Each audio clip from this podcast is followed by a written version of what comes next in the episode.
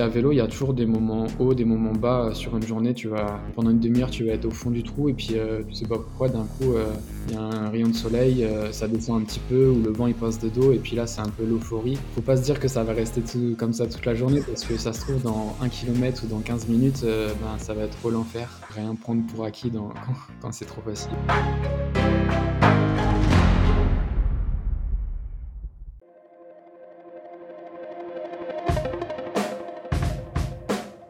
Bienvenue sur Les Frappés, le podcast sur le dépassement de soi et l'aventure.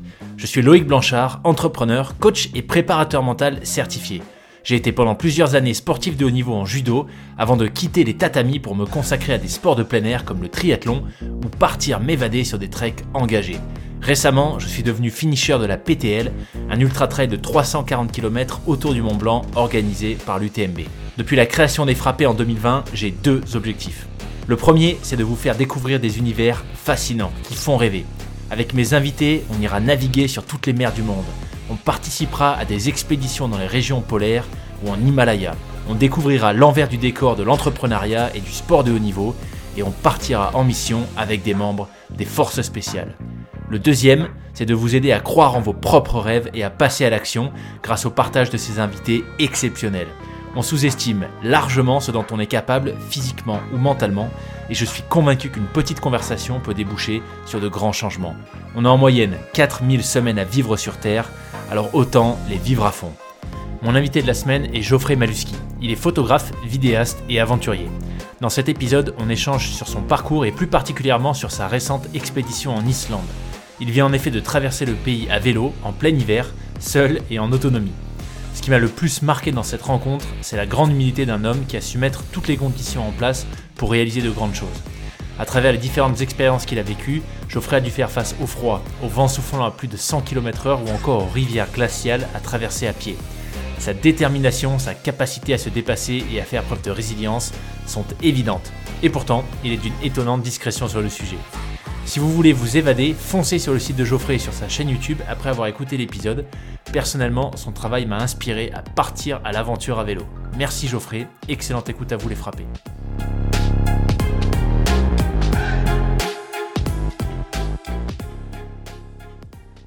Eh ben salut Geoffrey Salut Loïc Super content euh, de te recevoir sur le podcast, fraîchement rentré euh, de l'Islande et de, ta dernière grosse expédition dont tu vas nous parler.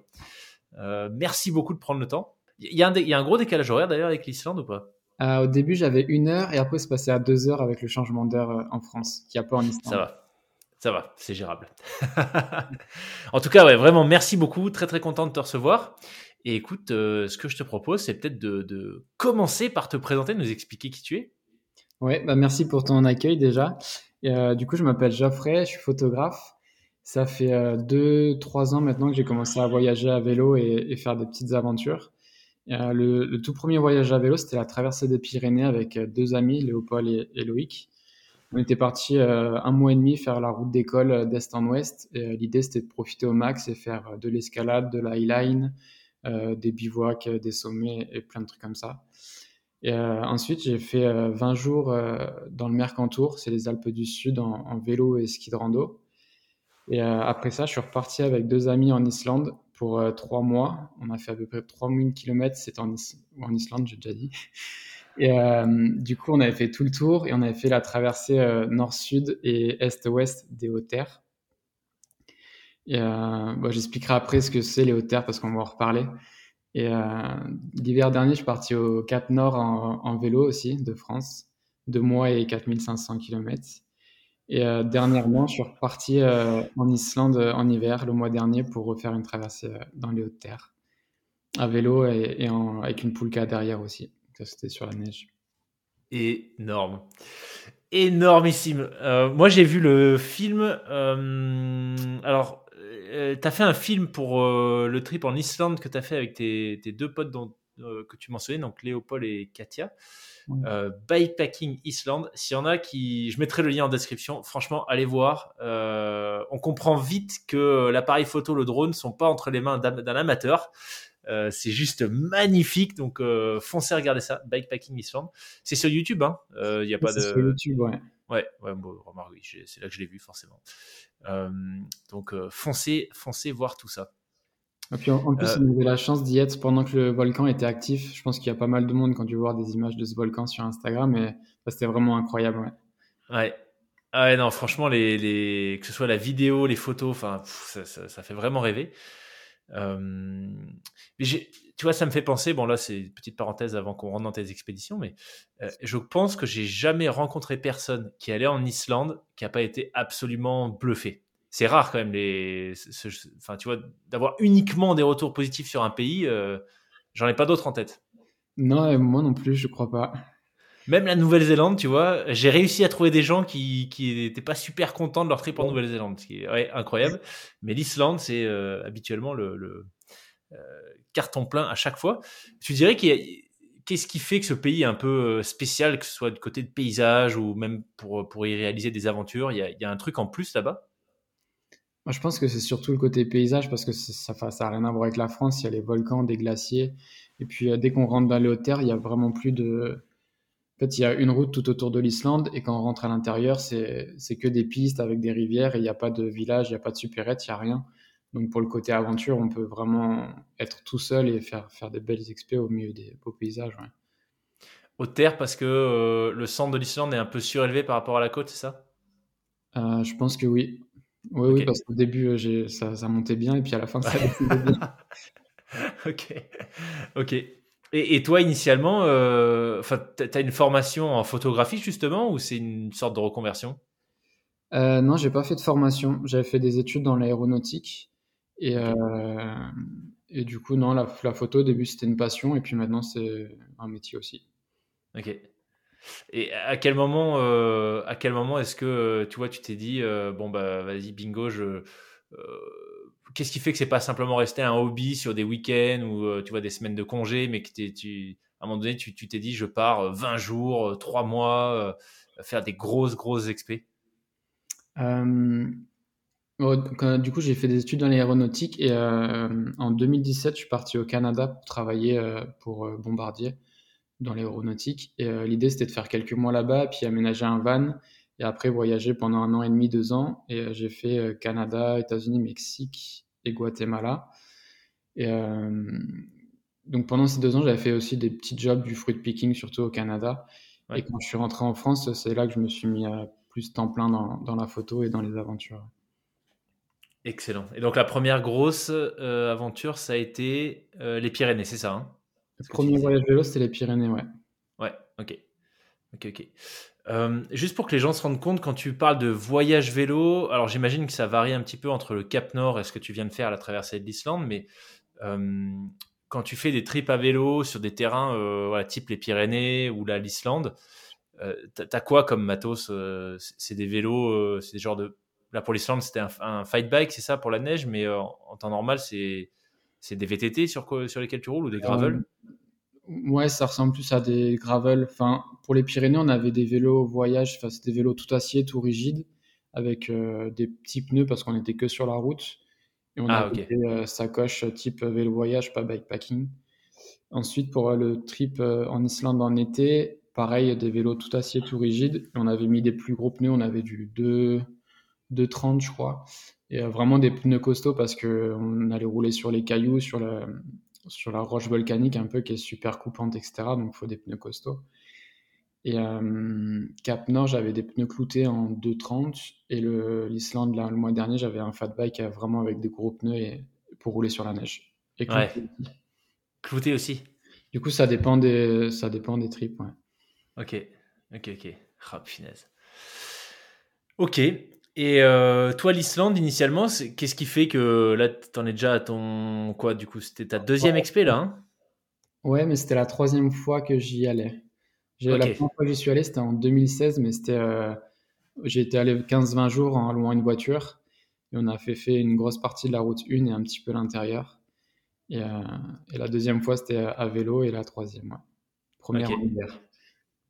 Et du coup, qu'est-ce que, qu'est-ce que toi tu y as trouvé dans ce pays qui fait que tu es déjà allé trois fois euh, et, que visiblement il y a, voilà, il y a, un truc avec l'Islande?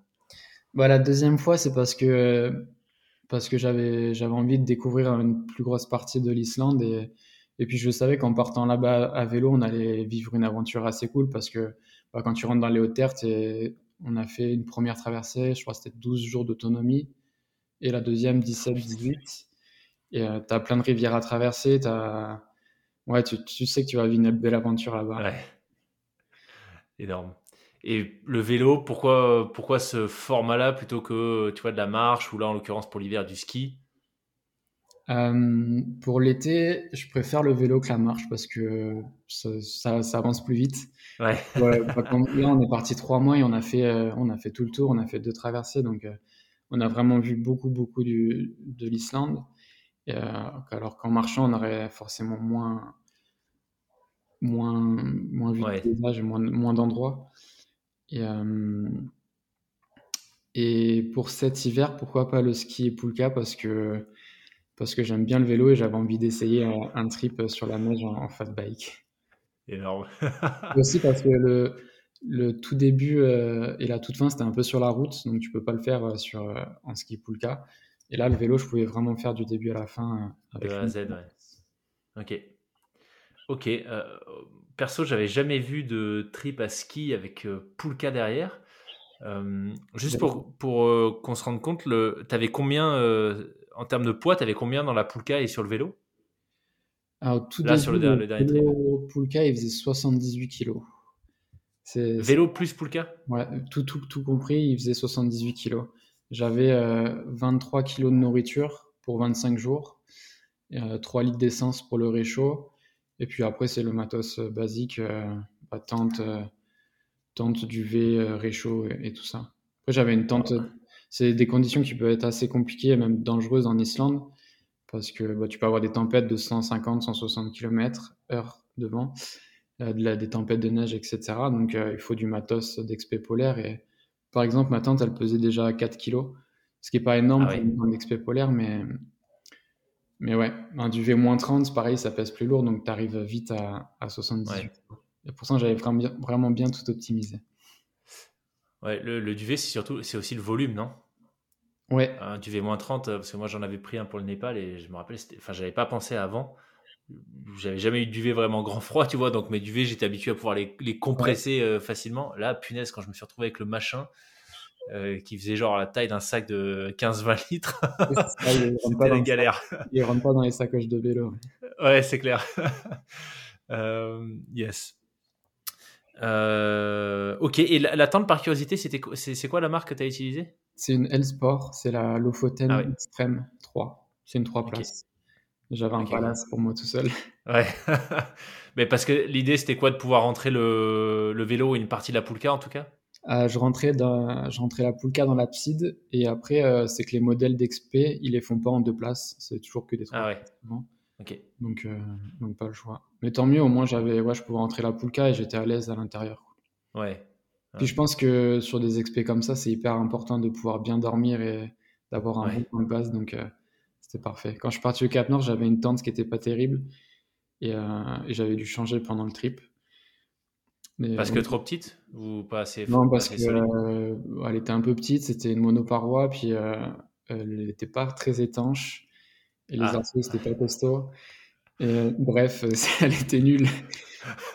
J'ai changé pour une autre tente euh, au milieu. Ok, ok, ok. Ouais, c'est vrai que la tente, c'est un peu l'accessoire indispensable. Tu me fais penser, peut-être que tu connais. J'ai vu il y a pas longtemps une série de vidéos sur YouTube d'un gars alors qui s'appelle Martin, c'est un gars des Pays-Bas, il s'appelle Martin, je sais plus comment, euh, et il a fait un trip euh, Amsterdam-Singapour en un an en vélo, puis un autre euh, où il a fait Alaska-Patagonie. Et bref, tout ça pour dire, en deux ans cette fois-ci, et tout ça pour dire qu'il y a, une, une, partie du trip où il est dans les déserts de l'Utah aux US, et il filme quand il est pris dans une tempête de vent donc à, euh, je crois qu'il est à deux jours de marche du premier, euh, enfin deux jours de marche, deux jours de vélo du premier patelin, donc il est quand même assez isolé. Et il expliquait qu'il avait une tente bien, mais bon, euh, voilà, pas, pas un truc d'expé. Quand tu vois la tente avec le, le, vent, à quel point elle se plie, c'est-à-dire qu'il a le toit pas la paroi, tu vois, pas sur le côté, vraiment le, haut de l'arceau qui vient lui taper le visage, tu vois. La, tente entière se plie. Et je pense pas que c'était des vents, comme tu le décris, plus de 150 km/h. Donc, ouais, matos, le matos essentiel. Ouais, sur des expés comme ça, c'est important d'avoir du bon matos, je pense. Ouais. C'est vrai que j'ai eu une grosse tempête, moi, à la fin de, du trip dans, dans les hautes terres. C'est impressionnant. La tente a claqué dans tous les sens et tout, mais c'était impressionnant. Ouais.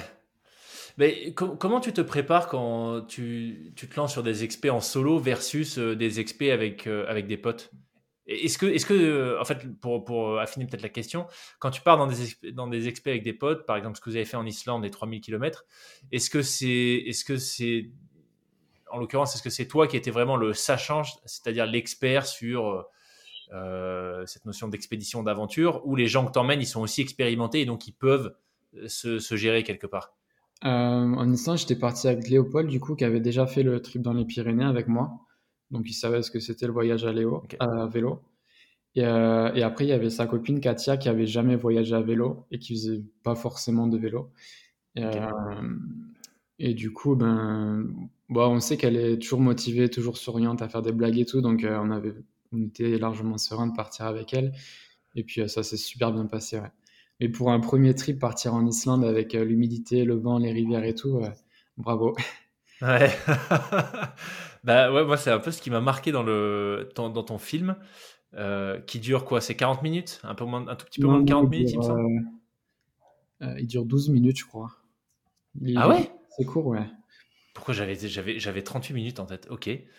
Euh, c'est que j'en ai pris tellement plein la vue que j'ai, tu vois, j'ai, cru qu'il était plus long que ça. Ok, mais j'avais en tête beaucoup plus long. Bref, en tout cas, toute la durée du film, on moi, c'est ça qui m'a marqué, c'est que euh, on vous voit. Euh, le temps n'est pas forcément euh, fabuleux. On vous voit galérer sur des chemins où les vélos, enfin, ça a l'air d'être des espèces de graviers sablonneux. On vous voit passer des rivières où l'eau doit être bah, à la limite, je pense, à la température du glacier d'où elle vient, quoi, 1 degré peut-être. Et, et tout le long, c'est grand sourire, rigolade un peu partout. voilà, de temps en temps, on voit qu'il y a des trucs qui saoulent, mais enfin, l'ambiance avait l'air quand même assez euh, plutôt très positive. Mais je pense que ça, c'est hyper important. Quand tu pars en XP, il faut que tu sois dans un mindset euh, plutôt optimiste. Euh, bah d'autant plus quand tu es seul, non? Si, si, tu tires la gueule dès qu'il fait un peu, un peu humide, etc., ça va être long, quoi. Mais là, non, on, est, on, on souriait tout le temps. Ouais, c'était peu importe. C'est sûr qu'il y a des, des, journées un petit peu plus compliquées. Quand tu prends trois jours de plus, c'est un peu moins fun, mais mais bon, ça, ça, fait aussi des bons souvenirs, donc euh, ouais, c'est aussi sympa. Ouais, ouais. Et ça, comment tu le gères, la partie euh, mentale, euh, motivation, énergie, quand tu pars, quand tu pars seul, par exemple Est-ce que. alors, disclaimer, je sais que tu as échangé avec Nicolas, préparateur mental, Nicolas Cassier. J'ai eu la chance de recevoir sur le podcast. Mais, mais au-delà de la préparation mentale, est-ce qu'il y a des choses comment est-ce que, ouais, juste comment est-ce que tu gères cette partie euh, euh, psychologique quand, euh, quand tu sais que tu pourras compter que sur toi-même? Je pense que quand j'étais jeune, j'ai fait pas mal de montagnes et de bivouac solo parce qu'il n'y avait pas toujours les potes disponibles. Du coup, ça m'a aidé à me préparer. Après, j'étais parti les deux ans en van, je suis parti seul. Mais enfin, sur les deux ans, j'ai quasiment jamais été seul parce que je rencontrais tout le temps du monde. Et, et après, à vélo, ben, j'avais fait le Mercantour en solo et d'autres petits trips. Donc, euh, ça m'a, enfin, toutes les expériences comme ça, ça m'a préparé pour l'Islande. Et, euh, et après, ouais, j'ai fait quelques visios de prépa mentale avec Nicolas euh, juste avant de partir. C'était hyper intéressant aussi. Hein. Yes.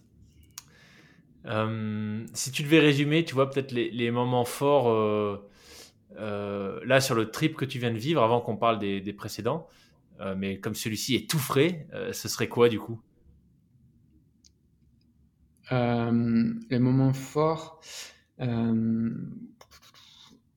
Euh, bah déjà, le, au tout début, au nord du Vatnajökull, euh, qui est un gros glacier d'Islande, c'était, je pense c'était la partie la plus compliquée. Et, parce que j'avais plein de neige fraîche, j'ai dû pousser le vélo beaucoup et il y avait beaucoup de dénivelé dans les montagnes. Et, du coup, c'était un moment dur, mais, mais quand même un, moment fort. Et, parce que j'étais, j'y suis allé pour, pour vivre ça aussi. Donc, donc ouais, je pense que c'est un des moments qui m'a marqué. Puis en plus, c'était le début, donc je me suis dit, euh, si c'est comme ça toute l'Islande, ça, ça va être long, quoi. Je vais pas mettre 25 jours. Euh, mais ouais, faut pas lâcher, il faut continuer d'avancer. Et puis, il y a forcément un moment où, ça s'améliore. Et tu avais, euh, des, des, plans de secours ou des plans B euh, si jamais tu vois, le, rythme auquel tu allais, ça se confirmait, c'était beaucoup moins important que ce que tu avais prévu? Ouais, après, le, bah, après ce glacier, je rejoignais la piste F26. Et donc, si j'avais envie de raccourcir le trip, je pouvais partir suivre la piste jusqu'au sud et, rejoindre les petits villages.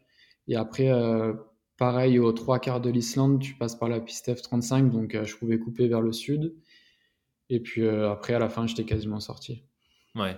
Mais j'avais tout, tout, tout préparé, ouais. J'ai préparé super bien l'itinéraire. j'ai marqué les coordonnées de chaque cabane, des rivières, des ponts. Parce qu'il y a des rivières où tu as, as des ponts et tu n'as pas le choix, parce que c'est vraiment des grosses, grosses, grosses, rivières. Et, et après, j'avais euh, deux, deux variantes d'itinéraire pour euh, contourner une grosse rivière que je ne savais pas si elle allait être euh, possible en hiver. Donc ouais, je, pense que la préparation d'expé comme ça, c'est hyper important et ça permet de partir plus serein. Ouais. Ouais. Et au final, tu as, eu, as eu à traverser des rivières qui n'étaient pas gelées? J'en ai eu que deux au final. une au tout début des hautes terres et en fait, euh, les grosses, normalement, elles sont au nord du glacier Jokul, qui est au milieu. Et euh, comme j'ai eu moins 20, moins 22 pendant une dizaine de jours, elles étaient toutes gelées.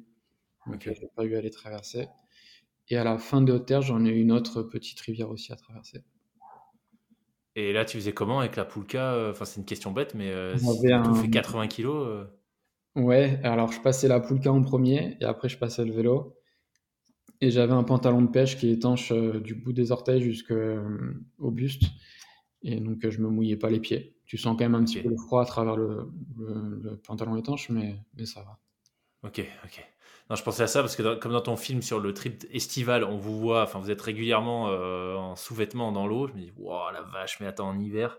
Ouais, mais avec le, vent. le pantalon de pêche, c'était plus compliqué en été parce qu'en été, on n'avait pas, on y allait pieds nus et en caleçon, quoi. Euh, les rivières qui sont vraiment proches des glaciers, elles sont gelées. Quoi. En plus, on les traversait, euh, ces rivières, on les traversait à 4 heures du mat pour éviter qu'elles soient trop hautes. Et, euh, ouais, quand le tu moment le plus froid de la journée. À 4 heures du mat, euh, ouais. sent qui circule. Énorme, énorme. Ok. alors, tu parlais de la partie préparation. Euh, que, là, tu évoquais l'itinéraire, que c'est forcément euh, super important. Euh, juste pour, euh, pour par rapport à ce, enfin je vais y arriver, je suis désolé, je le reprends. je me fais la question en même temps que je te la formule. désolé. Donc là, tu nous parlais de la partie préparation qui est forcément super importante. Euh, tu évoquais l'itinéraire, mais je, suppose qu'il y a plein d'autres choses. ça représente combien de travail en amont une, une expé de cette envergure? Et sur quel grand domaine, on va dire, est-ce que tu te concentres euh, en particulier? Euh, Je crois que j'ai commencé à préparer le projet au mois de septembre, octobre, et je suis parti euh, début mars, donc 4-5 mois. Ah ouais, quand même. Ok. la grosse partie, ouais, c'est bah, l'itinéraire, et après, je passe énormément de temps à choisir l'équipement parce que bah, j'ai envie de partir avec de l'équipement dans lequel j'ai 100% confiance surtout, euh, surtout sur un expé comme ça où tu peux avoir vraiment des conditions difficiles. Et, euh, et après, il y a une grosse partie de recherche de sponsors et de partenariats aussi. Et puis, euh, et puis un peu de prépa physique que je fais pas vraiment beaucoup. J'ai pu aller un petit peu, mais, mais pas de ouf. Et, et un peu de prépa mentale avec Nico aussi. Ouais. Ok, ok. Et le matos, tu le, tu le testes euh, comment euh, du coup? Parce que septembre, c'est tout juste la fin de l'été. Donc, euh, puis j'imagine, tu habites en France, donc il n'y a peut-être pas des conditions du genre 150 km/h de vent, moins 20, moins 30. Tu fais comment? Non, bah, au mois de décembre, j'étais allé faire quelques bivouacs dans les stations de ski vers Isola et tout ça, pour tester la tente, le duvet et tout. Et, ouais, je fais, je fais quelques bivouacs pour tester le matos, ouais. Il y avait un peu de mauvais temps annoncé, on partait bivouaquer et ça, ça fait des bonnes conditions pour le test. Ouais. Et après, il y a une grosse partie du matos que j'avais déjà testé sur des expériences euh, différentes. Et puis, euh, Et puis après, par exemple, la tente L-Sport, euh, c'est une tente que tous les explorateurs polaires ils utilisent, donc c'est déjà une tente qui est, qui est approuvée. Quoi. Ouais, donc tu t'appuies un peu aussi sur les, ouais, retours d'expérience des autres. Quoi. Après, il faut juste aller s'entraîner pour la monter rapidement quand il y a du vent, etc. Mais, mais sinon, le, le, la qualité, elle est, elle est déjà approuvée par plein de monde. Quoi. Ouais, ouais. Ok. Ok, remarque euh, une nuit, euh, une nuit à Isola, même à Isola 2000 avec un duvet moins 30, tu as dû avoir un peu chaud, non? Ah, c'était un week-end où il faisait, euh, on a eu moins 16 et il y avait 80-90 de, de vent. D'ailleurs, ah ouais. la station était fermée, on a bivouaqué, on s'est un peu fait incendier par les pisteurs parce qu'ils comprenaient pas qu'est-ce qu'on faisait avec cette météo. Et du coup, on leur avait expliqué que, que je partais en Islande et que c'était un entraînement. Mais ils n'avaient pas kiffé. ouais, j'imagine. Euh, ok.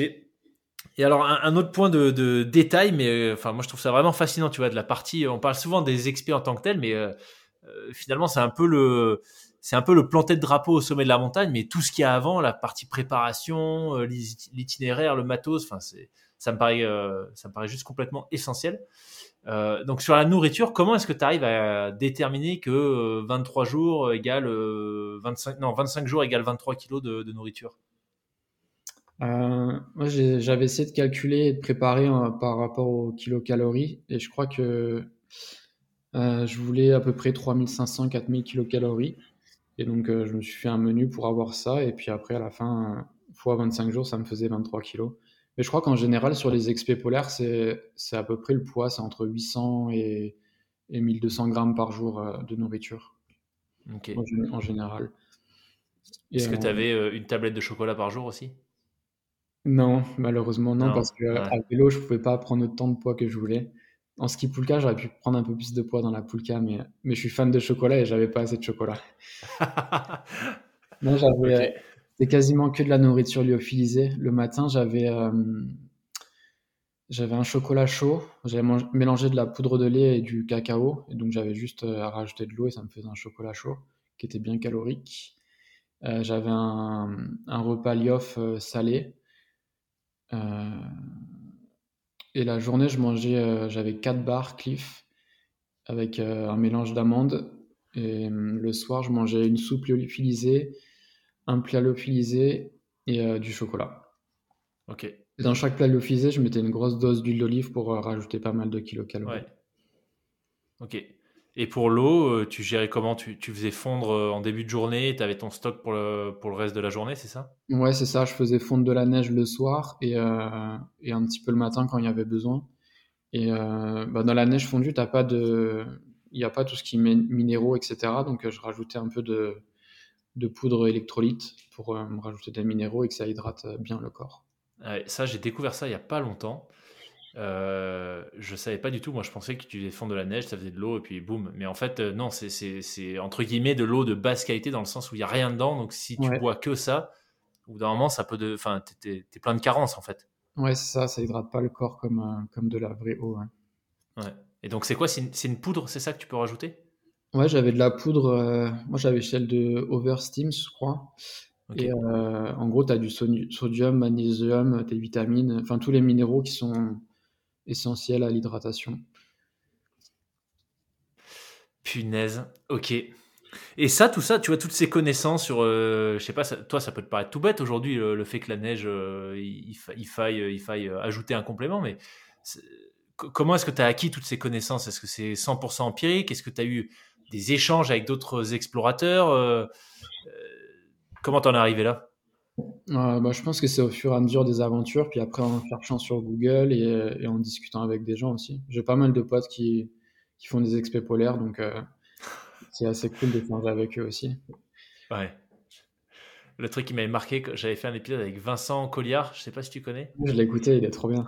Tu l'as écouté Le truc qui m'avait marqué, c'était sur le euh, côté côté matos, l'accessoire qui pour lui était mais indispensable, genre limite question de vie ou de mort euh, pour une expédition polaire, c'est une brosse pour euh, enlever la glace des zips. Ah ouais. ah ouais, d'accord, ok. Bah ça effectivement, si on te le dit pas, moi j'aurais jamais pensé à un truc pareil. oui, carrément. Il y a deux trucs aussi qui sont pas mal, c'est le, les chaussettes VBL et le sac de couchage VBL. VBL, c'est Vapor Barrier Liner. Et en gros, euh, euh, bah dans tes pour, les pour les pieds, tu mets ta chaussette, tu mets le, la chaussette VBL, et après tu mets ta chaussure, et ça évite que la transpiration, elle mouille la chaussure. Et, qui se transforme en méga glaçon, du coup. Ouais, et puis après, après tu as froid aux pieds. Et après, euh, pour le sac de couchage, c'est pareil. En fait, tu dors. Bah, moi, je dormais dans mon sac de soie. Et après, j'avais un sac BBL. Et euh, après, j'avais le duvet. Et ça évite que le duvet il soit mouillé par la condensation et la transpiration. Ouais. Et, oh là là. Franchement, c'est deux trucs. Pardon, vas-y. Ça, ouais. Ouais. C'est vraiment fascinant cette partie euh, préparation technique, connaissance sur tu vois ce qu'il faut, les petits tips. Enfin, je trouve ça assez ça, me fascine à chaque fois. Ouais. Sur la partie, euh, j'ai quand même une grosse question, tu vois, de temps en temps, ça m'arrive quand je fais mes sorties, je me dis, ah ben là, peut-être que ça, pourrait être cool que je fasse une photo, une petite vidéo courte, tu vois, mais quand, je fais mes sorties, je te parle de ça, il fait 20 degrés, je suis en short t-shirt, grand soleil, tout va bien, et je rentre chez moi deux heures plus tard, tu vois. Et régulièrement, je me dis, oh non, là, franchement, j'ai la flemme, euh, je, je, suis dans ma sortie, et voilà, j'ai pas le temps de sortir le téléphone comment tu fais euh, quand tu pars euh, aussi longtemps que, toi dans, un environnement aussi hostile et, difficile que celui où tu es allé pour arriver à trouver le temps euh, de tu vois sortir un appareil, sortir le drone, faire des beaux clichés même quand c'est la tempête et que ta tente est en train d'être recouverte de neige. Bref, pour garder ce côté créatif et je partage mon aventure alors que tu es un peu dans le dur du moment quoi. Euh, ouais, bah, c'est sûr que c'est pas toujours facile de sortir l'appareil photo, que, que, les belles photos, elles se font dans les, souvent dans les moments durs. Mais, euh, mais euh, sur le trip, en fait, à chaque fois que je me suis dit que ça valait le coup de prendre une photo, bah, j'ai sorti l'appareil photo et j'ai fait la photo ou la vidéo. Et je, moi, je me suis pas posé la question, quoi. Comme ça, je pense que bah, j'ai pas loupé de photos que j'aurais aimé faire ou quoi. Donc, ouais. Mais c'est dans, dans, ton film, non euh, Bikepacking Iceland, à un moment donné, tu filmes, vous êtes sous une, une averse, mais énormissime. Ouais. Ouais. Et, en fait, c'est là où ça m'a, tu vois, ça m'a, ça m'a fait tilt. Je me suis dit, non, mais là, il faudrait que je lui pose la question comment, quand tu te prends euh, des milliers de litres d'eau sur la tronche euh, au milieu de nulle part, tu, tu, tu as, la foi de sortir ton appareil ou ta, ta bah, caméra pour filmer? parce que je sais qu'après je serai content de la photo et ça fera un bon souvenir donc je fais la photo et puis après au moins je, j'ai pas de regret de pas avoir fait la photo. Ouais. Mais comment tu gères la, partie matos euh, Parce que là, bon, l'été, je sais pas si c'est le cas, mais l'hiver, notamment euh, pour les batteries, c'est un peu la galère. Euh, ouais, tu as, des, des, boîtes spéciales ou des, des panneaux solaires?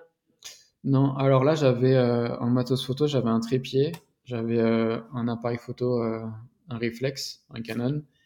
j'avais une GoPro, une GoPro 360 et un drone. Et pour chaque euh, appareil, j'avais des batteries supplémentaires. Et puis euh, après, j'avais deux batteries externes aussi et un panneau solaire. Le panneau solaire, il n'a pas beaucoup servi parce que j'ai pas eu trop trop de soleil. Et, euh, les batteries externes, elles me servaient pour le téléphone, le téléphone satellite. Et c'est plus ou moins tout. Parce qu'après, tout ce qui était, tout ce qui était drone, etc., j'avais des batteries en plus de, spécifiques à l'appareil, quoi. Ok. Et ça a tenu, euh, et tout ça a tenu, même par euh, moins 20 et quelques, euh, tout ça a tenu 20, 25 jours. oui. Ouais, ouais. Ah ouais, punaise. Les batteries, je les mettais dans le duvet la nuit, et après, les batteries dont je me servais la journée, je les mettais dans les poches, ou alors les batteries de drone, je les mettais dans mon gant avant de le faire voler, pour bien faire réchauffer la batterie. Les batteries de, GoPro, pareil, souvent j'en gardais une dans mon gant. Et, mais non, elle, résistait bien. Les batteries euh, d'appareils photo Canon, j'ai vraiment eu aucun souci. C'est celles qui ont mieux résisté. Les batteries Canon, il faut, euh, les batteries GoPro, il vaut mieux prendre les, les Enduro, c'est les blanches. C'est des batteries spéciales pour le froid et il y a vraiment une grosse différence par rapport aux batteries normales. Ok. Ah, et donc quand tu ne te sers pas de l'appareil euh, ou de la GoPro ou autre, tu enlèves la batterie? Ouais, je retirais la batterie. Ah ouais, ah d'accord, ok. ok. Pour pouvoir la garder au chaud. Ouais. Oui, parce que sinon, euh, quand il fait moins 20, la batterie de GoPro, elle gèle et puis euh, et, euh, la GoPro s'allume plus. Ok. Du coup, du coup je la réchauffe à chaque fois. Oh là là. Ok. Là, c'est une petite organisation, mais après, au fur et à mesure, une fois que tu es bien organisé, ça marche bien. Ouais. Bah, il y a une photo sur, sur ton compte Insta où tu mets euh, un plan aérien. Tu fais ça régulièrement, je trouve ça chouette, où on voit tout ton matos étalé à côté de toi. Ouais. Ah, sur la photo, ça paraît pas tant que ça en fait. Pour 25 jours, même la, même la bouffe, ça paraît pas si énorme que ça. Hein. Non, pourtant, ouais, il y, a tout sur la photo là. Pourtant, il y a tout. Hein. Tu as une pelle, des. Ah, ouais, c'est quoi? C'est une corde que tu avais Tu avais un rouleau de corde? J'avais une corde pour sécuriser les rivières au cas où. je ah m'en suis pas servi. C'est le. C'est quoi les. À, gauche de ton duvet, euh, enfin, pardon, je te dis ça comme si tu étais sur la photo, mais il y a ton duvet orange tout à droite, et à gauche du duvet, il y a deux, deux espèces de. On dirait des, poches, des, des, des bouteilles d'oxygène orange. Ah ouais, je l'ai la photo là. Euh, c'est les bouteilles d'essence pour le Ah, c'est l'essence, ok, ok. Ah, et donc là-dedans, ça c'est 3 litres, ce que tu as là Ouais, j'avais deux bouteilles de 1 litre 5. D'accord, d'accord, ok. Punaise. Oh là là. Ok. Et question bête aussi, mais euh, côté pneus, euh, le, le, fait qu'il fasse moins 22, ça posait pas de problème sur la pression. tu avais une pompe avec toi au cas où? Euh, oui, j'avais une pompe avec moi, je suis parti en tubeless et avec du liquide euh, anti-crevaison dedans. En vrai, je sais pas s'il a gelé ou pas par moins 20, donc. Euh, ouais. Mais en tout cas, j'ai pas crevé. L'avantage, c'est que j'étais sur la neige quasiment tout le temps, donc le risque de crevaison, il est quand même assez bas. Ouais. et après, c'était du 4,5 en pouce et c'était des pneus cloutés aussi. Parce que ouais. Bon, dans le il y a J'étais souvent sur la neige, mais j'ai eu un peu, j'ai eu, j'ai tout eu. Hein. J'ai eu de la, de la glace, beaucoup. C'est vraiment de la glace vive, euh, bleue, et qui c'est une patinoire, quoi. Donc sans pneu clouté, tu tiens pas dessus. Et après, j'ai eu de la neige bien fraîche où j'ai dû beaucoup pousser le vélo, et j'ai eu de la neige un peu dure euh, où c'était plus facile de rouler. Ok. Mais les pneus clous étaient indispensables, ouais. Ok. Bon, on a bien compris que la partie matos c'est forcément méga importante et que c'est un truc que tu aimes bien préparer. Tu as eu des, de mauvaises surprises ou au contraire de très très bonnes surprises euh, sur ce que tu as emmené? Euh, Des mauvaises surprises, euh, non. J'ai. Tant mieux. C'était parfait, ouais. Bah, j'ai passé tellement de temps à choisir le matos que ouais, j'ai rien cassé. J'ai fait un trou dans le duvet dans une cabane où le duvet il a touché le, le poêle. J'ai fait un énorme trou. Du coup, j'avais mis un patch, donc pas de souci. Et, euh, et après, la tente, euh, à la fin, j'ai eu une grosse tempête. Euh, j'avais eu entre 140 et 150 km/h de vent. Et, donc, je suis resté une journée coincé dans la tente. Et il y a eu trois petits trous côté face, face au vent dans la tente. Je pense que c'est des petits bouts de glace qui sont passés à travers le tissu, mmh. qui ont fait des petits trous. Et quand j'ai vu ça, j'étais un peu inquiet quand même. Et au final, au bout de 2-3 heures, ils n'ont pas bougé, ils ne sont pas agrandis. Donc, je me suis dit, bon, pas de souci je savais que j'avais une tente euh, quasiment indestructible, donc, euh, donc j'ai juste eu ça euh, comme petit souci de matos. Ok. Et sur le vélo, rien côté transmission, dérailleur Le vélo, j'ai rien cassé, non. Quand, quand, il faisait moins 20, il y a les freins qui gelaient un peu. Et non, la ah, C'est le liquide des freins qui gelait tu penses? Ouais, mais je pense que c'était plus au niveau de la plaquette. Il y a de la neige qui se mettait autour de la plaquette, ça a gelé, ah, ça empêchait de, de serrer la mâchoire. Je pense que c'est plus ça que, que, le liquide de frein. Et, euh, et, la transmission, pareil, des fois, tu as un peu de neige qui se met sur la chaîne et tout, et, ça gèle un petit peu, donc les vitesses passent moins bien, mais tu tapes un peu dessus, tu passes les vitesses, et puis ça repart. Ok. J'ai rien, rien cassé. Et ton vélo, c'est quoi comme euh, marque? Enfin, c'était quoi sur ce trip? C'est un Rocky Mountain. Le modèle, c'est le Blizzard. Et c'est le... Ah bah, parfait. Ouais, porte bien son nom. C'est le version euh, aluminium. D'accord, ok. Il y a une version carbone, il y a une version carbone aussi, mais euh, en général, ce qui est en carbone, je le casse. Donc, ok. ok, parce que tu ne l'as pas précisé, donc tu avais 78 kg de matos au total, mais toi, toi tu as quoi comme gabarit? Tu peux emporter quoi comme poids déjà de facto? Je, je fais 70-72 kg. Ok, ok. Euh, alors, je te, on, parlait de transmission là. Euh, j'aime bien le demander de temps en temps à ceux qui partent faire des gros gros trips à vélo. Est-ce que tu as déjà testé les transmissions à courroie? Non, les roll-off. Euh, ouais. bah, j'aimerais bien. Ça fait, ça fait deux ans que je me pose la question, mais ça coûte tellement cher. Ouais. ne sponsorise pas beaucoup. Du coup, euh, non, j'ai jamais testé encore. Mais je pense que c'est sur un truc comme ça, ouais, ça serait pas mal. Bah, j'ai pensé quand tu as parlé de la neige, tu vois, qui vient se mettre. Euh, T'as pas de souci, t'as pas de risque de casse. Enfin, tu peux pas casser les railleurs, donc c'est c'est vraiment le top. Ouais. Mais ça coûte super cher. C'est le prix d'un vélo, le truc. Ouais. Moi, j'avais découvert ça parce qu'il y a un gars qui, un autre gars qui a une chaîne YouTube euh, qui s'appelle Cycling About. Je crois que c'est un Australien et qui fait des gros trips, mais lui plutôt en mode. Euh, bon, il fait des gros trucs, hein, mais c'est plutôt des vélos type, tu vois, Genesis, Croix de Fer, voilà, plutôt ce type de vélo-là. et il a une courroie et en fait, c'est comme ça que j'ai découvert qu'en France, on avait un fabricant de courroies qui s'appelle Effigear. Ou Effi, ouais, Effigear. Euh, je crois que tu as Roloff, Pignon et Effigear, il me semble. Et, euh, et, du coup, à chaque fois, je pose la question euh, voilà, est-ce que c'est pertinent ou pas? Parce que je me demande pourquoi on n'en voit pas plus. Euh, pour le moment, en tout cas. Ah, Effigear, je connaissais pas, je vais regarder. Ouais. Mais je pense ah, bah voilà, tu vois. parce que c'est cher, quoi. Ouais. Ouais, sans doute, ouais, pour le moment, ouais. Ouais. Par rapport à l'expé que vous avez fait donc à, à, Troyes, la première fois en Islande, ou même la traversée des Pyrénées, c'est quand même des expériences qui sont sur des périodes assez longues. On ne parle pas d'un week-end. Donc j'imagine qu'il y a plein de choses. Enfin, tous les jours, tu es sans doute confronté à des situations peut-être nouvelles ou bref, tu apprends sur le matos, tu apprends sur la gestion de l'effort. Comment est-ce que tu fais pour finalement prendre le meilleur des apprentissages que tu, que, tu réalises pendant ces expéditions? Est-ce que tu as un carnet dans lequel tu notes des trucs tous les jours ou, ou pas vraiment? C'est un peu euh, empirique selon euh, ce dont tu te rappelles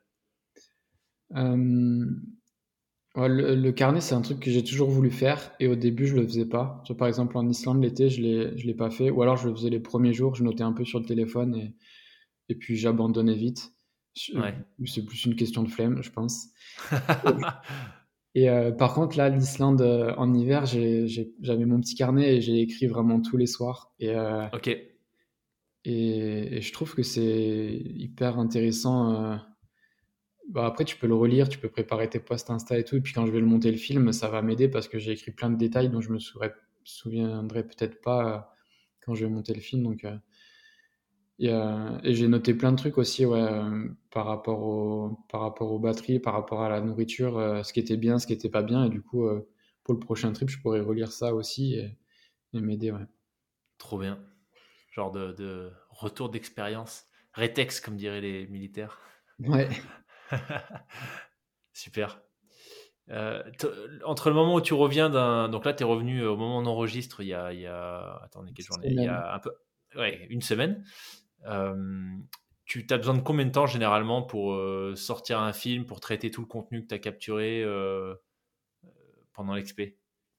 Ah, Par rapport aux photos, là, je l'ai fait en deux fois. Enfin, pendant l'expé, je téléchargeais les photos de la caméra dans le téléphone ou du drone, etc. dans le téléphone. Et, je les retouchais vite fait sur Lightroom sur le téléphone je mettais ça dans un Google Drive. Du coup, bah, ça me permettait de pouvoir partager en temps réel sur Instagram et en story, etc. Et aussi pour que les marques elles puissent utiliser les photos en, temps réel. Et, euh, et, puis après, une fois rentré, je retouche toutes les, enfin, je trie, je retouche toutes les photos.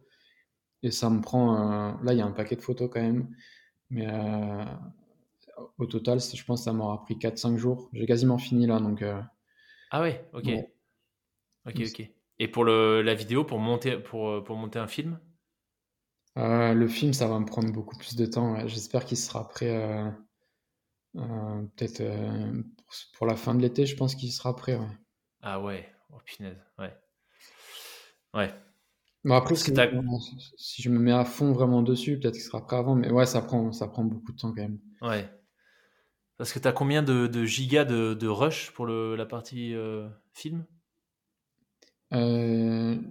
Je crois qu'il y a autour de, euh, tac, tac, tac, autour de 200, 250 gigas à peu près. Oh punaise, ah ouais, oh là là, ok, 10 euh, gigas par jour quoi.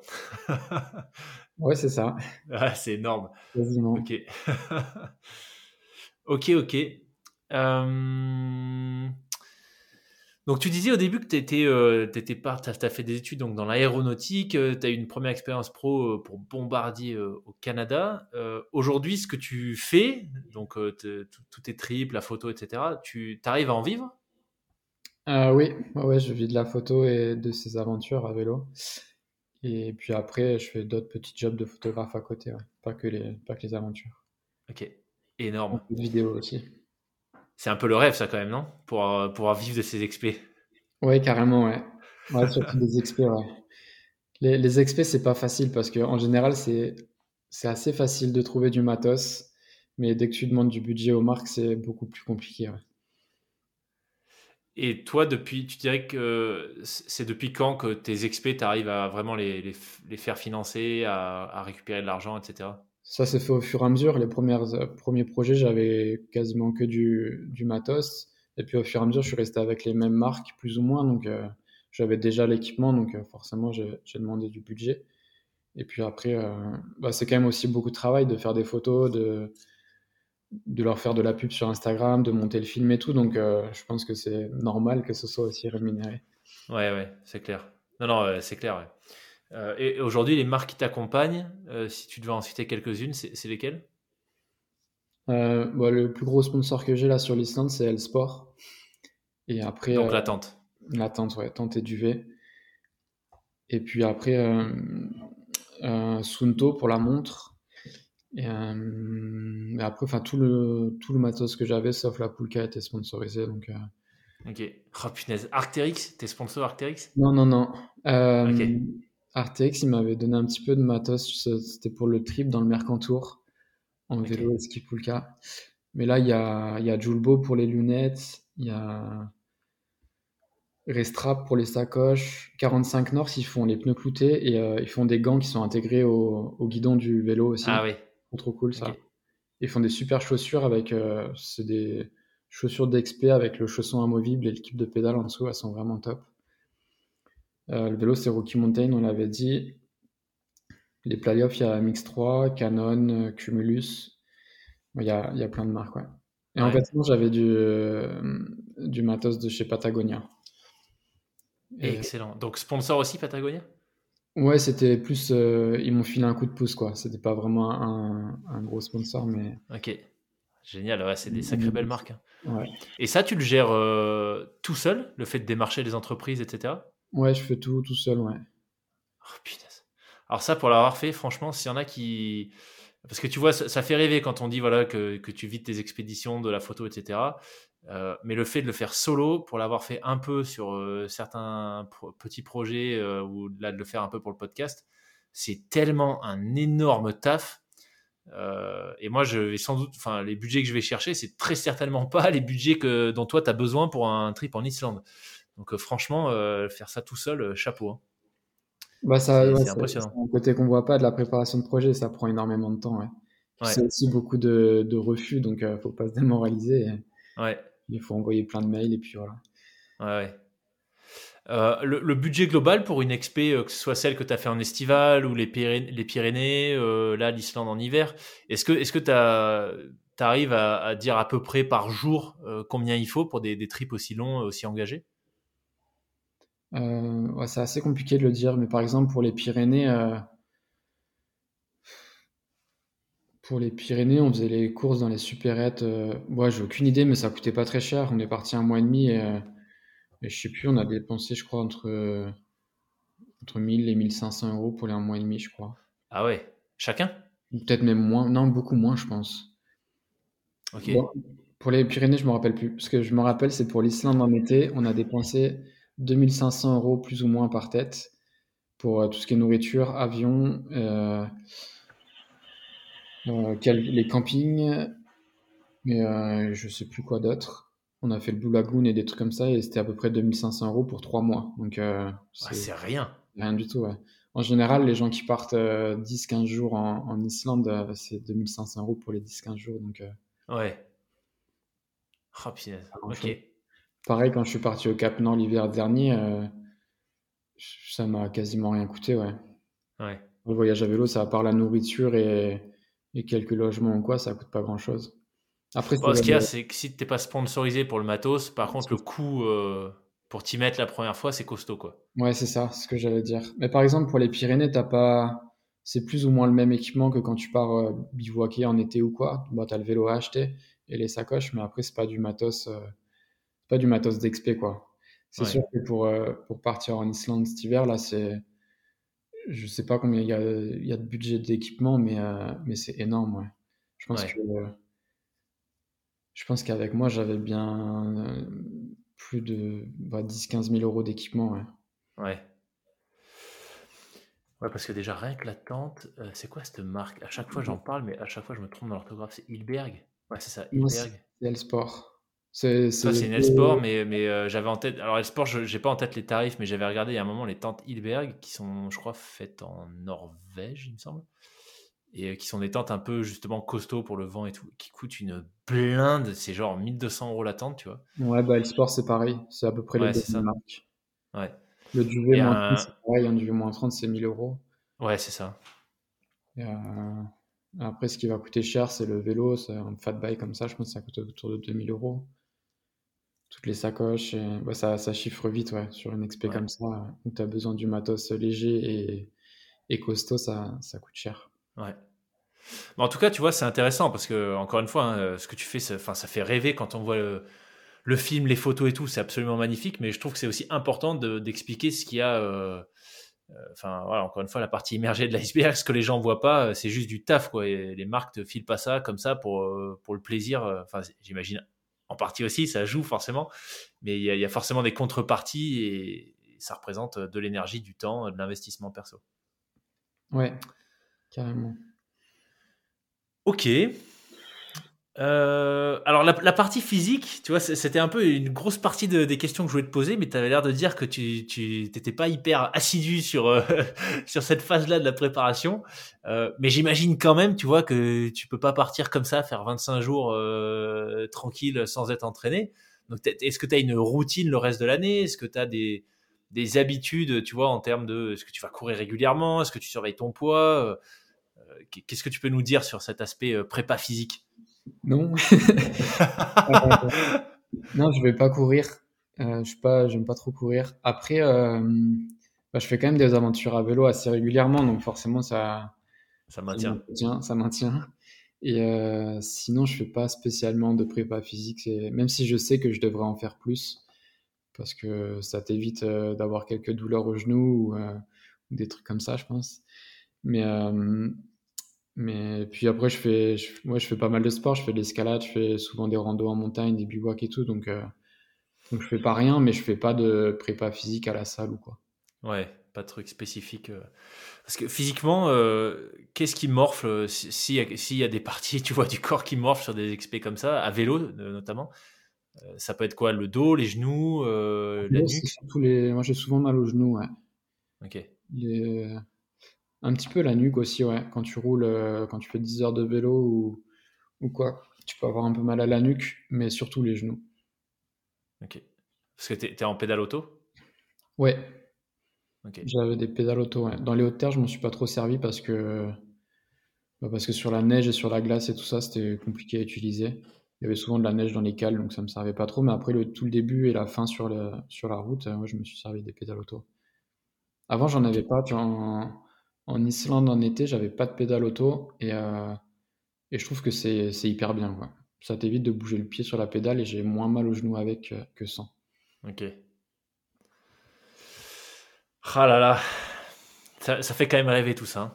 Mm. Franchement, ta photo de, de cover de, du film Backpacking Island, là, euh, je sais pas si, à quel point elle est retravaillée, mais celle on le voit sur le vélo euh, avec une teinte un peu genre euh, vert kaki, vert outdoor avec les sacoches et tout. Ça, ça fait vraiment, vraiment aventure là. ah bah avec le volcan, ouais, ça a tout de suite un peu plus de gueule. Ouais. c'était un volcan, c'était comme dans les films le volcan. C'était un cratère qui explosait. Il y avait de la, une quantité de lave énorme qui sortait de là-dedans. Et tu avais aussi des rivières de lave, enfin ouais, comme, comme dans les films quoi. Et, ça, vous avez, comment est-ce que vous avez su qu'il était euh, en éruption? C'était prévu que vous passiez à côté ou vous avez eu des news il, est, juste, euh, juste au sud, à 50 km de Reykjavik, qui est la capitale de l'Islande. Donc, euh, au début, c'était pas prévu, mais quand on a vu qu'il était actif, on a fait le, on a fait le détour, ça valait le coup. Ouais, ouais. ok. Euh, dernière petite question. Euh, pour le moment, j'ai l'impression qu'il y a une espèce de tendance à partir dans des environnements où il fait plutôt très très froid que, que, que plutôt chaud. Est-ce que, euh, est que dans le futur, tu as prévu d'inverser euh, cette tendance et de tenter des trucs euh, en plein soleil, 0% d'humidité et 50 degrés, ou tu, tu, vas rester dans le froid polaire plutôt? Je pense que j'ai quelques idées pour l'hiver prochain et ça sera plus dans le froid aussi. Ouais. Le froid aussi? Je serais pas contre de faire une expé dans le, dans le super chaud, mais, mais j'ai pas encore l'itinéraire qui me fait rêver ou quoi, donc si, si, je trouve un itinéraire qui me fait rêver, je le ferai, mais pour l'instant, plus le froid. Ok. Ça reste dans des déserts, mais plutôt des déserts de glace alors. Ouais. ok. Donc là, un trip à venir, si j'ai bien compris. Euh, tu, tu, le gardes confidentiel pour le moment ou tu peux déjà en parler un peu? Non, je ne vais pas en parler parce que j'ai plusieurs idées. Euh, je ne sais pas ce que ce sera exactement. Ok. Euh, mais, mais ouais. On ouais, suspense. J'ai plein d'idées. Après, au mois d'octobre, je vais partir en, en, Corse à vélo, mais avec, euh, en mode euh, tranquille avec quelques potes. Um, et sinon, euh, je vais faire la Race au Cross France au mois de début juillet aussi. Ah, trop bien. Quel format? 2500. 2500, ah ouais, oh là là. Bah, ouais. remarque, tu me diras, là, t'as le foncier, là, du coup, hein, c'est bon. ouais, ouais, ouais, ouais. Mais ouais, ça va être une belle expérience. Hum, ouais, voilà, je vais faire quelques petites vélos, quelques petits trips vélo, et puis l'année prochaine, un autre, un autre gros XP. Ouais, ok.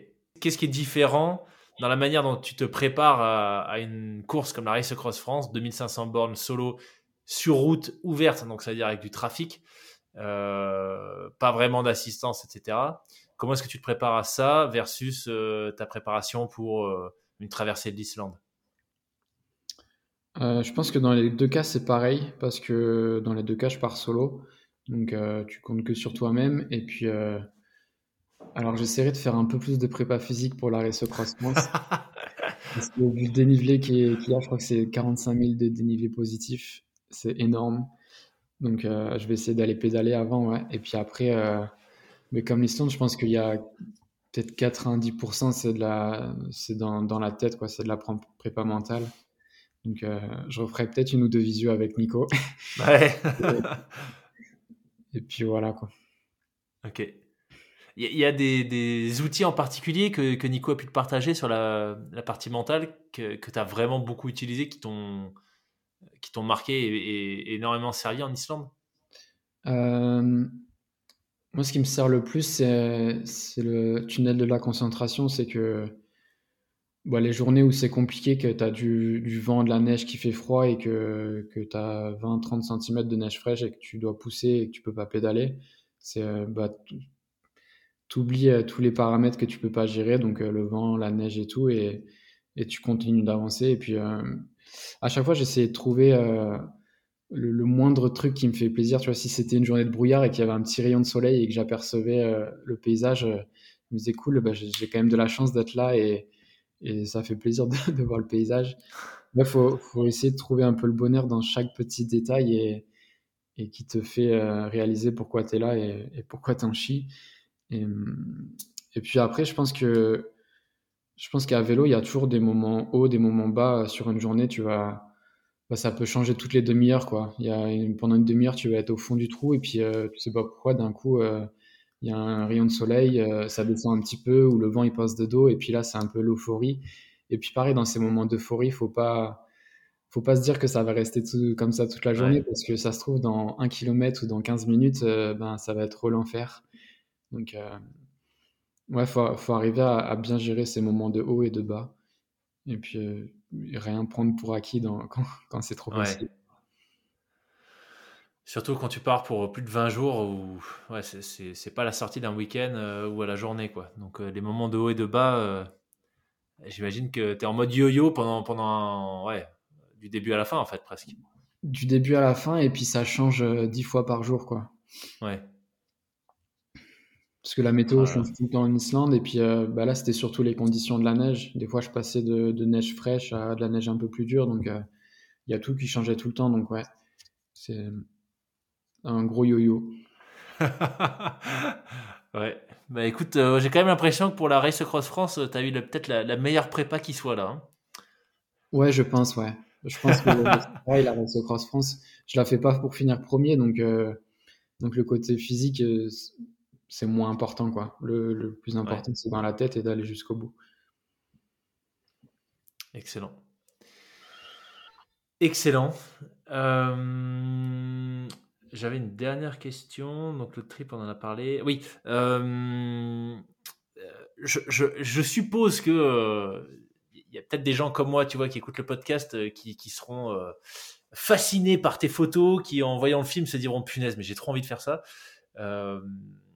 Mais il y a quand même un côté un peu impressionnant, tu vois, parce que forcément, bah, t'as pas commencé hier, donc ce que tu fais aujourd'hui, c'est tu, peux le faire parce que tu as des années d'expérience euh, et, de la pratique. Mais s'il y a des gens qui voudraient, euh, tu vois, qui, après t'avoir écouté, qui se disent ah, bah, j'aimerais bien me mettre euh, à ce type de d'aventure, tu leur conseillerais quoi comme tu vois premier pas, comme potentiellement je sais pas itinéraire, durée, bref les, premiers steps dans le monde du voyage à vélo? Bah, je pense qu'en France il y a déjà plein de trucs à faire, donc bah, il y a des itinéraires assez faciles et connus qui sont jolis, comme la. C'est la Vélodyssée, je crois, qui fait toute la côte ouest. Ouais. Un doute, c'est ça? Ouais. Ça, c'est tout plat, il, il fait plus ou moins beau. Et euh, donc, je pense que c'est des bons, beaux itinéraires que tu peux faire en pas trop longtemps. Et puis, même commencer par, euh, par des sorties sur un week-end. Déjà, partir prendre son vélo, faire 30 euh, bornes, faire un bivouac et puis rentrer. Puis, au fur et à mesure, on fait plus de kilomètres, on part plus, plusieurs jours. Et puis, euh, c'est ça, au fur et à mesure, on, on, va de plus en plus loin. Mais, euh, mais c'est sûr qu'il ne faut pas viser. Euh, faut pas.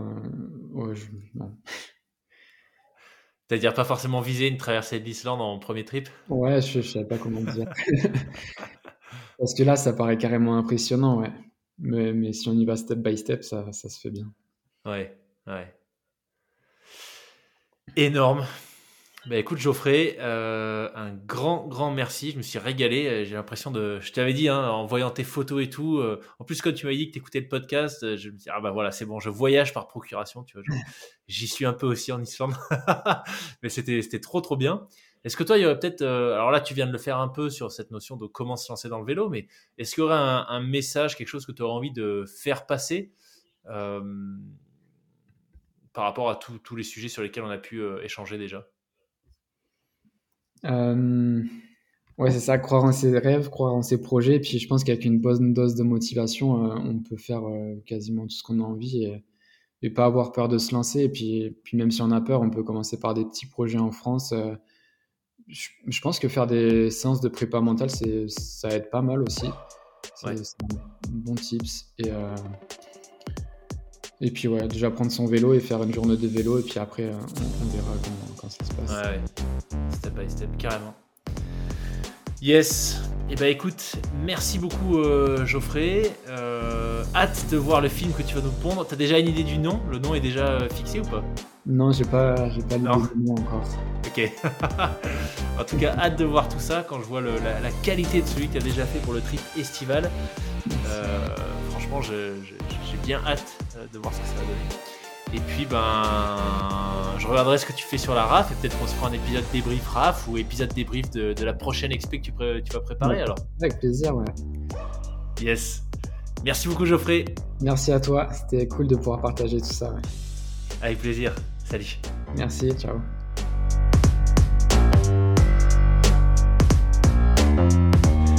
Merci d'avoir écouté l'épisode dans son intégralité. J'espère que vous avez pris autant de plaisir que ce que j'en ai eu à l'enregistrer. Si vous avez des feedbacks, vous pouvez me contacter sur le compte Instagram du podcast, lesfrappés.podcast ou par email à hello.lesfrappés.com. Je fais mon maximum pour que vous viviez de super expériences audio avec mes invités. Chaque épisode demande beaucoup de temps et d'énergie. Si vous appréciez mon travail, la meilleure façon de me soutenir, c'est de partager cet épisode à au moins 3 personnes qui aiment se dépasser. Si vous écoutez le podcast sur Apple Podcast ou Spotify, prenez quelques secondes de votre temps maintenant pour m'y laisser une note 5 étoiles et un commentaire. Merci beaucoup pour votre fidélité, à la semaine prochaine pour un nouvel invité.